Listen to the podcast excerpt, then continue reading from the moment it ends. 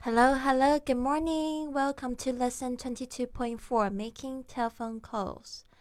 打电话，今天有十二句帮助你用英语就是聊电话。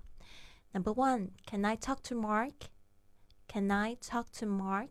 我可以跟马克说话吗？Can I talk to Mark? Number two, He's out on his lunch break right now.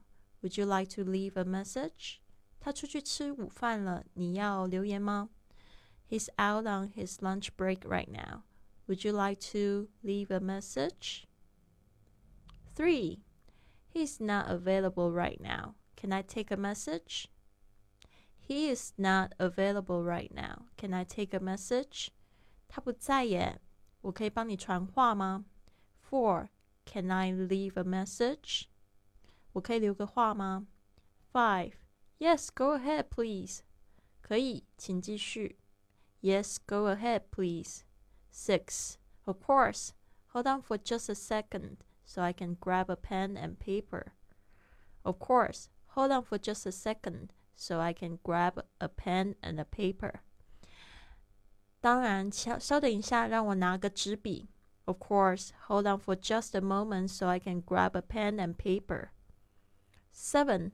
Sure, if you can excuse me for just a second, let me find a piece of paper to write it down. Sure, if you can excuse me for just a second, let me find a piece of paper to write it down.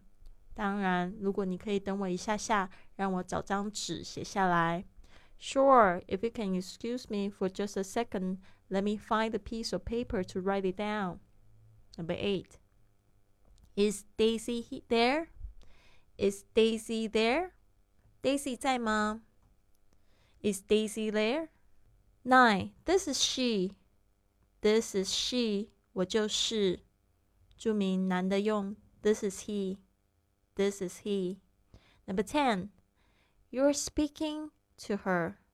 You are talking to her. 你正在跟她说话。You are speaking to her. You are talking to her. 注明 男的用 You are speaking to him. You are talking to him. Eleven. This is Daisy. This is Daisy. 我就是 Daisy. This is Daisy. Twelve. That's me. That's me. 我就是 That's me. 好的，希望这十二句有帮助到你哦。I'll see you soon.